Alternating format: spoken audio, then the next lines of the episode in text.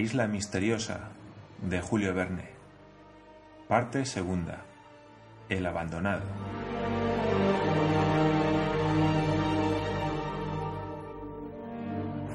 Capítulo 10. Encuentran tabaco y desemboca una ballena. Cuando Pencroff concebía un proyecto, no descansaba hasta que lo había ejecutado. Quería visitar la isla Tabor, y como para esta travesía era necesario un buque de cierta magnitud, quería construir inmediatamente dicha embarcación. Diremos el plan que trazó el ingeniero de acuerdo con el marino. El buque debería medir 25 pies de quilla y 9 de bao, lo que le haría rápido, si salían bien sus fondos y sus líneas de agua, y no debería calar más de 6 pies, o sea, lo suficiente para mantenerse contra la deriva. Tendría puente en toda su longitud, abierto por dos escotillas que darían acceso a dos cámaras separadas por una mampara e iría aparejado como un bergantín, con cangreja, trinquete, fortuna, flecha y foque, velamen muy manejable que amainaría bien en caso de chubascos y sería muy favorable para aguantar lo más cerca posible de la costa. En fin, el casco se construiría a franco bordo, es decir, que los tablones de forro y de cubiertas enrasarían en vez de estar superpuestos, y en cuanto a las cuadernas, se les aplicaría inmediatamente después el del ajuste de los tablones de forro que serían montados en contracuadernas. ¿Qué madera se emplearía? Optaron por el abeto, madera un poco endijosa, según la expresión de los carpinteros, pero fácil de trabajar y que sufre, lo mismo que el olmo, la inmersión en el agua. Acordados estos pormenores, se convino en que, teniendo todavía seis meses de tiempo hasta la vuelta de la buena estación, Cyrus Smith y Pencroff trabajarían solos en la construcción del buque, mientras Gedeon Spilett y Harbert continuarían cazando y Nab y Maese Yup, su ayudante, seguirían las tareas domésticas que les estaban encomendadas. Después de escoger los árboles, se los cortó, descuartizó y aserró en tablas, como hubieran podido hacerlo las sierras mecánicas.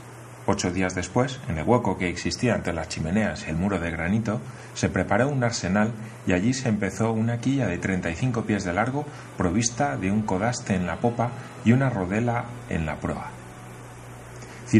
No había caminado a ciegas en esta nueva tarea.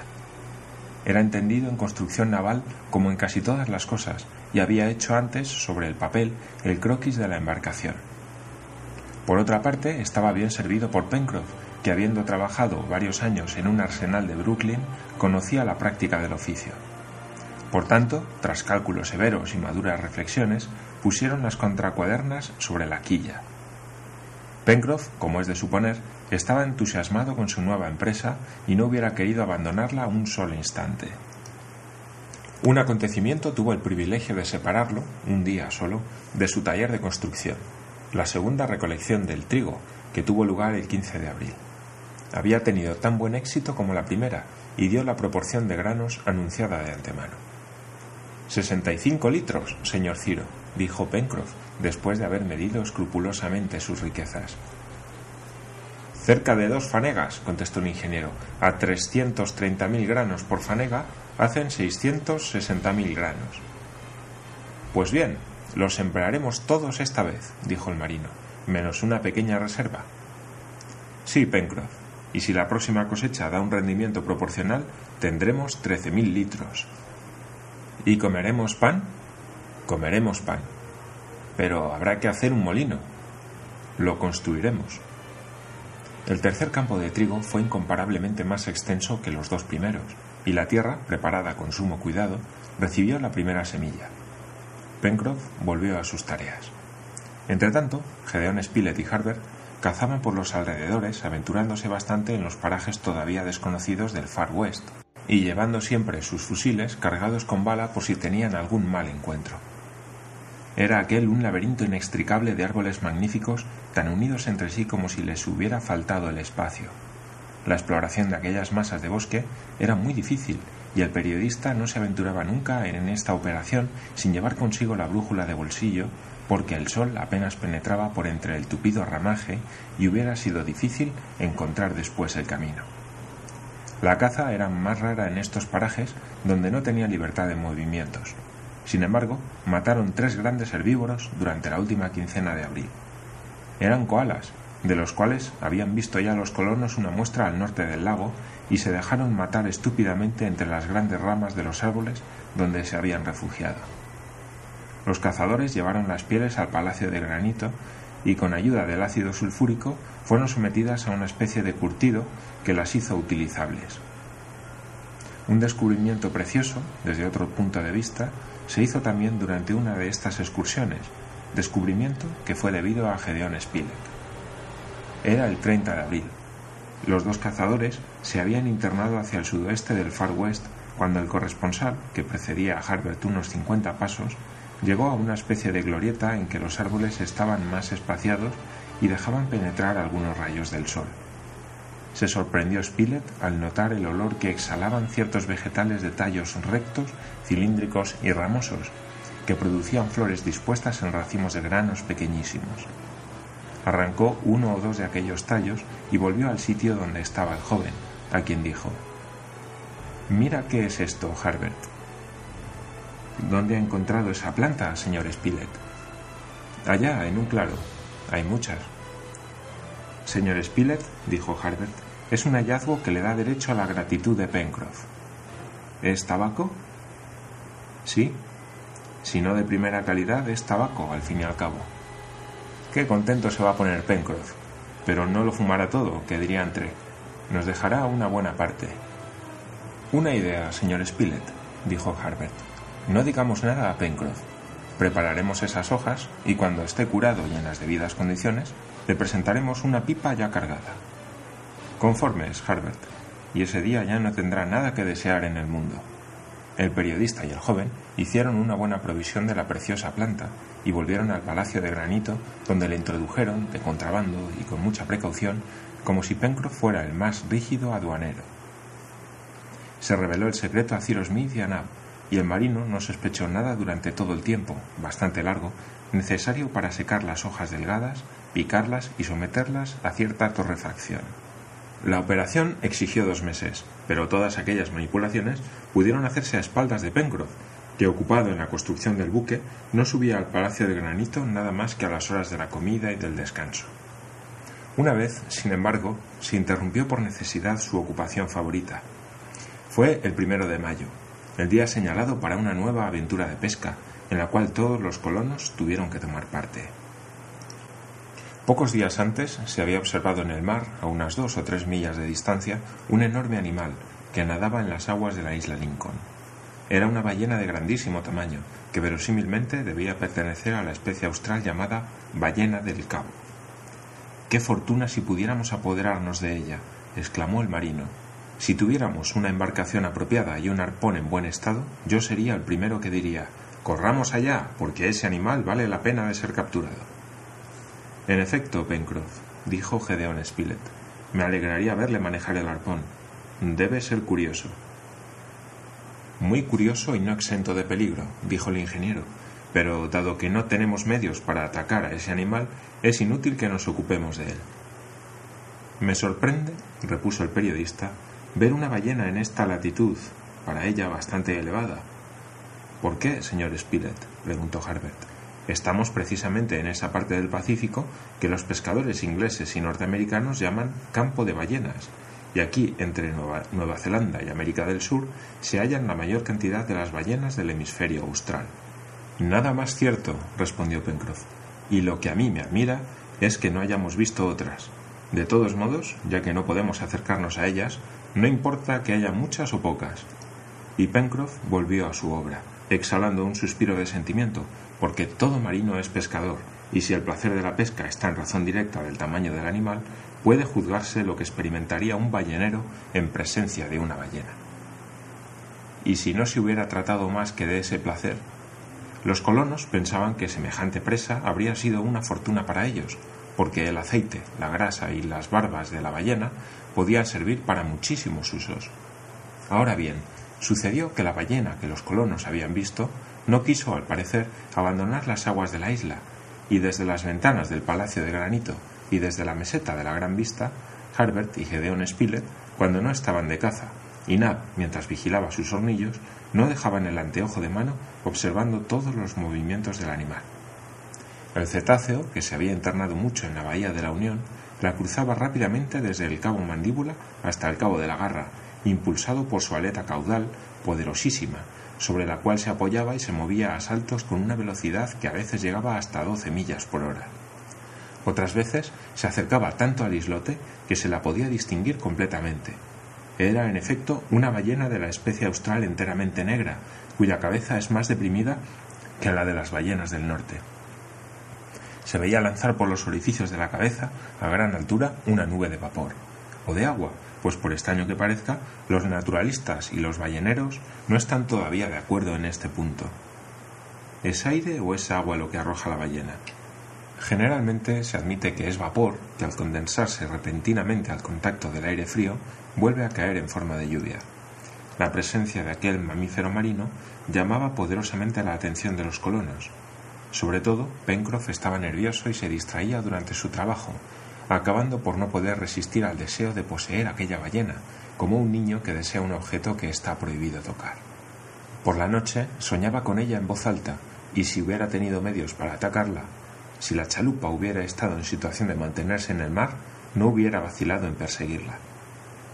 Pero lo que los colonos no podían hacer lo hizo por ellos la casualidad, y el 3 de mayo los gritos de Nab, apostado en la ventana de su cocina, anunciaron que la ballena se había encallado en la playa de la isla. Harbert y Gedeon Spilett, que iban a marchar de caza, abandonaron sus fusiles. Pencroff arrojó su hacha.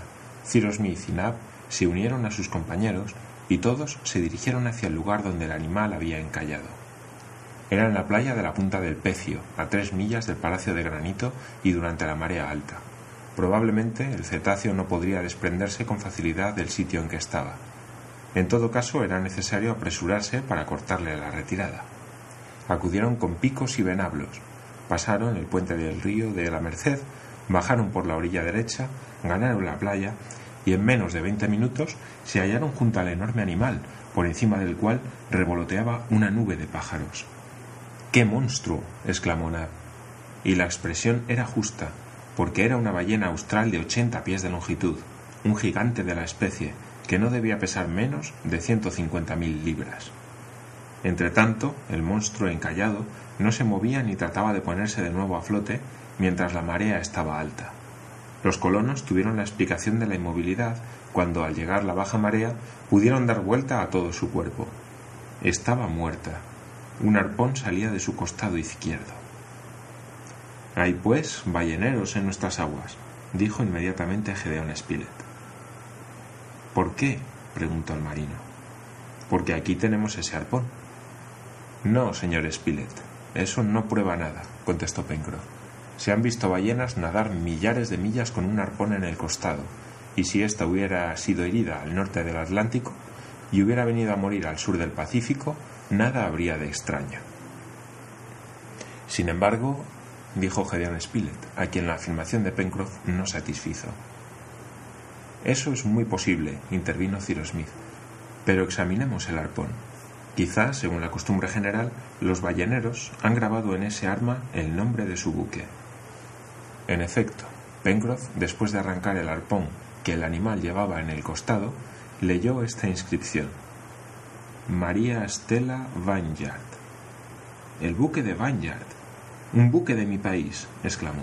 El María Stella. Hermoso ballenero. Lo conozco muy bien. Ah, amigos, un buque de Vanguard, un ballenero de Vanguard. Y el marino, blandiendo el arpón, repetía con emoción aquel nombre tan querido, el nombre de su país natal. Como no podía esperarse que el María Estela reclamara el animal que había herido con su arpón, se convino proceder al despedazamiento de la ballena antes que llegara la descomposición. A las aves de rapiña, espiaban desde algunos días aquella rica presa, querían sin más tomar posesión de ella, y hubo que ahuyentarlas a tiros. Aquella ballena era una hembra, cuyos pechos dieron gran cantidad de leche, que, conforme a la opinión del naturalista Diefenbach, podía pasar por leche de vaca, y en efecto no se diferencia de ella por el sabor, ni por el color, ni por la densidad. Pencroff había servido en otro tiempo en un buque ballenero, por lo que pudo dirigir metódicamente la operación del descuartizamiento, operación bastante desagradable que duró tres días, pero ante la cual ninguno de los colonos retrocedió, ni siquiera Gedeon Spilett, que, según decía el marino, concluiría por hacerse un excelente náufrago. El tocino, cortado en lonjas paralelas de dos pies y medio de espesor y dividido después en pedazos que podían pesar mil libras cada uno, fue derretido en grandes vasos de barro que se llevaron al sitio mismo de la operación, porque no se quería tener aquel mal olor en las inmediaciones de la meseta de la Gran Vista. En aquella fusión perdió la grasa una tercera parte de su peso, pero había muchísima. La lengua sola dio seis mil libras de aceite y el labio inferior cuatro mil. Además de esta grasa, que debía asegurar por largo tiempo la provisión de estearina y de glicerina, estaban las barbas, que sin duda tendrían su empleo especial, aunque no se usaban paraguas ni corsés en el palacio de granito. La parte superior de la boca del cetáceo estaba, en efecto, provista en los dos lados de 800 láminas de córneas muy elásticas, de contextura fibrosa y afiladas en sus bordes, como dos grandes peines, cuyos dientes, de seis pies de largo, sirven para retener los millares de animalillos, pececillos y moluscos de que se alimenta la ballena. Terminada la operación, con gran satisfacción de los colonos, se abandonaron los restos del animal a las aves de rapiña, que debían hacer desaparecer hasta sus últimos vestigios, y los colonos volvieron a sus tareas ordinarias en el Palacio de Granito.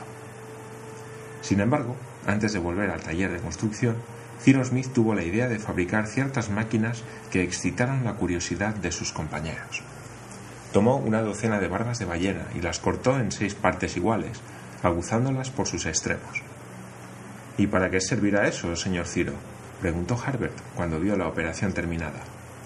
Para matar lobos, zorras y hasta jaguares. ¿Ahora? No, este invierno, cuando estemos rodeados de hielo y nieve. No comprendo, repuso Harbert. Vas a comprenderlo, hijo mío, añadió el ingeniero. Este aparato no es invención mía, sino que lo emplean con frecuencia los cazadores de las islas Aleutianas en la América rusa. Cuando vengan los hielos, estas barbas que ven las encorvaré, las regaré con agua hasta que estén cubiertas de una capa de hielo que mantendrá su curvatura y luego las sembraré entre las nieves tras haberlas disimulado un poco bajo otra capa de grasa. Ahora bien, ¿qué sucederá si un animal hambriento viene a tragarse uno de esos cebos? Que el calor de su estómago fundirá el hielo y extendiéndose el fanón romperá sus intestinos con sus extremos aguzados. Eso sí que es ingenioso, dijo Pencroff, y sobre todo nos ahorrará pólvora y balas, añadió Cyrus Smith. Eso vale más que las trampas, dijo Nab. Esperemos, pues, el invierno. Esperemos el invierno. Entretanto, adelantaba la construcción del buque, y a finales de mes estaba medio forrado podía verse que sus formas serían excelentes para mantenerse bien en el mar. Pencroff trabajaba con un ardor sin igual, y solo su naturaleza robusta podía resistir tanto trabajo. Sus compañeros le preparaban en secreto una recompensa a sus trabajos, y el 31 de mayo debía experimentar una de las mayores alegrías de su vida. Aquel día, al terminar la comida, en el momento en que se iba a levantar de la mesa, sintió que se apoyaba una mano sobre su hombro era la mano de Gedeón Spilett, que le dijo Un instante, amigo Pencroff. No se va la gente sin más. ¿Y los postres? ¿Se olvida usted de los postres? Gracias, señor Spilett, contestó el marino. Vuelvo al trabajo. Pero una taza de café, amigo mío. No, gracias. Entonces, una pipa. Pencroff se había levantado y su cara, ancha y franca, se puso pálida cuando vio al corresponsal que le presentaba una pipa cargada mientras Harbert le ofrecía una brasa. El marino quiso articular una palabra, pero no pudo. Asiendo la pipa, se la llevó a los labios. Después, aplicando la brasa, aspiró una tras otra cinco o seis bocanadas.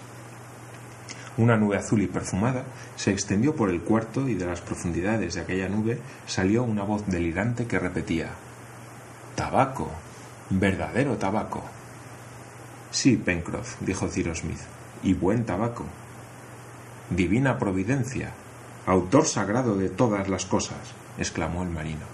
Ya no falta absolutamente nada en nuestra isla. Y Pencroff fumaba y fumaba sin cansarse. ¿Y quién ha hecho este descubrimiento? preguntó al fin. ¿Tú, Harbert? No, Pencroff. El autor del descubrimiento es el señor Spilett.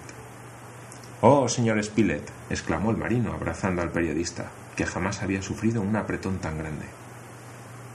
Un momento, Pencroff. dijo Gedeón Spilett, recobrando su respiración un instante comprometida. Una parte de esta gratitud se la debe a Herbert, que ha reconocido la planta, a Ciro, que la ha preparado, y a Nab, que ha tenido el trabajo de guardarnos el secreto. Pues bien, amigos, yo les recompensaré algún día. Entre tanto, soy todo vuestro en vida y muerte.